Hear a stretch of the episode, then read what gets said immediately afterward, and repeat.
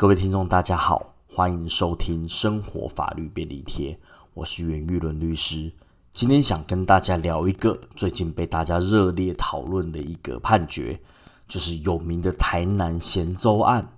这个台南咸州案呢，其实并不是最近发生的一个新闻啦，只是说呢，不知道为什么又被再度的，就是拿来讨论。它其实是一个台南地院一百零六年的判决。然后这个事件是一有一位六十六岁的男子，他担任大楼的管理员。那上了完夜班之后呢，在清晨的时候下班，下班的路上就想说啊，绕去咸粥店，然后吃完咸粥再回家好了。吃完咸粥返家的过程中呢，发生了车祸，导致他受有一些头部的外伤。然后呢，他就申请了职业伤害的伤病跟医疗给付，也就是他去申请了职灾给付啦。劳保局呢就认为说，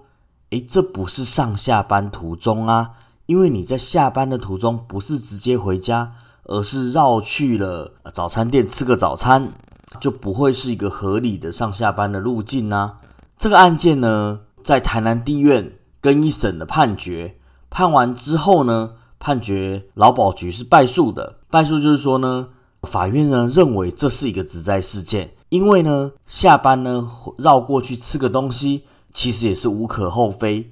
这个案件呢，在经过了法院的判决之后呢，台南地院认为呢，其实呢这位男子他现年已经六十六岁了，然后去下班去吃个东西呢，其实无可厚非的，不能说认为。这不是一个上下班的合理路径。台南地院呢就判决劳保局必须给予员工，也就这位长这位申请人呢，职灾补助。那内容是蛮有趣的啦。台南人喜欢吃咸粥，那律师本人是台中人。那我们台中呢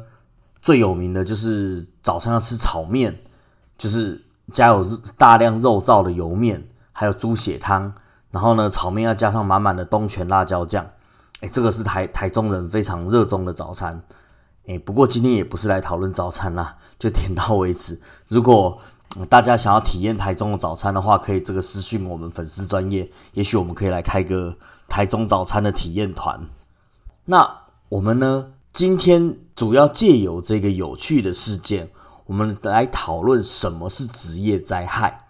劳基法其实有规定到职业灾害的补偿的处理方式，就是遇到劳工遇到职业灾害呢，发生了就是死亡、失能、伤害或是疾病的时候，雇主要给予补偿，然后依照劳保条例的规定，也必须呢就是给予员工一些补偿。劳基法虽然有讲到职业灾害补偿，但是并没有讲到什么东西是所谓的职灾。劳基法里面呢是没有职灾的定义，但是呢，我们一般在法院判决里面，我们会参考两个标准。第一个就是职务的遂行性，还有业务的起因性。诶，听不太懂，对不对？好，我们来解释一下。所谓职务的遂行性，是指说这个灾害是在劳工在雇主的指挥命令之下执行业务或提供。劳务时所发生的，呃，律师曾经办过一个案件，就是说呢，有一个工厂的清洁工在接受雇主的指挥下去，因为有一天呢，这个生产线本来应该来的员工没有来，雇主说：“哎，你去帮忙他做生产线的工作好了。”雇主指挥下呢，请他去执行职务，可是因为他不熟悉那个生产线业务，所以导致高压水珠喷到他的眼睛，导致失明。但是因为这是在雇主的指挥命令之下去执行的职务，所以呢，在法院认定里面，这个事件就是一个职灾事件。然后最后那位受到职业伤害的劳工呢，就有得到应有的一个补偿。那那个案子缠讼了很多年，所以我印象非常的深刻。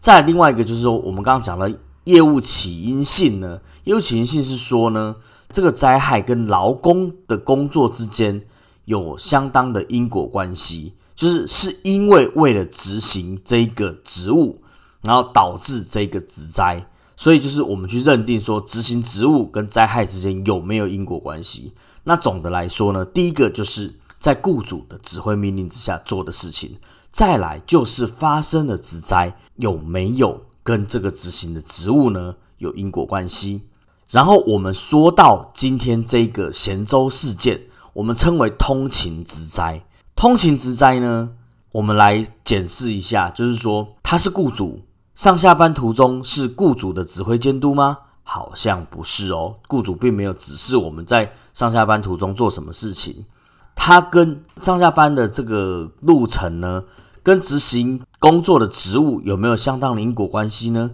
好像也是没有。但是在劳工保险被保险人因执行职务而致伤病审查准则第四条，哎，内容很长，一口气念完也是非常的累。在这条里面规定呢，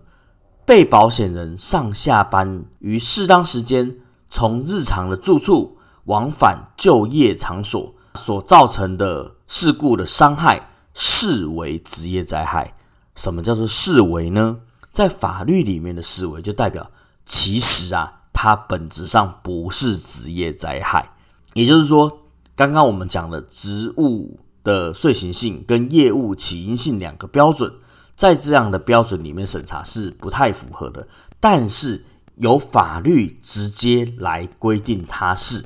所谓的视为呢，简单说就是本质上不是，但是法律直接规定它这就是职灾。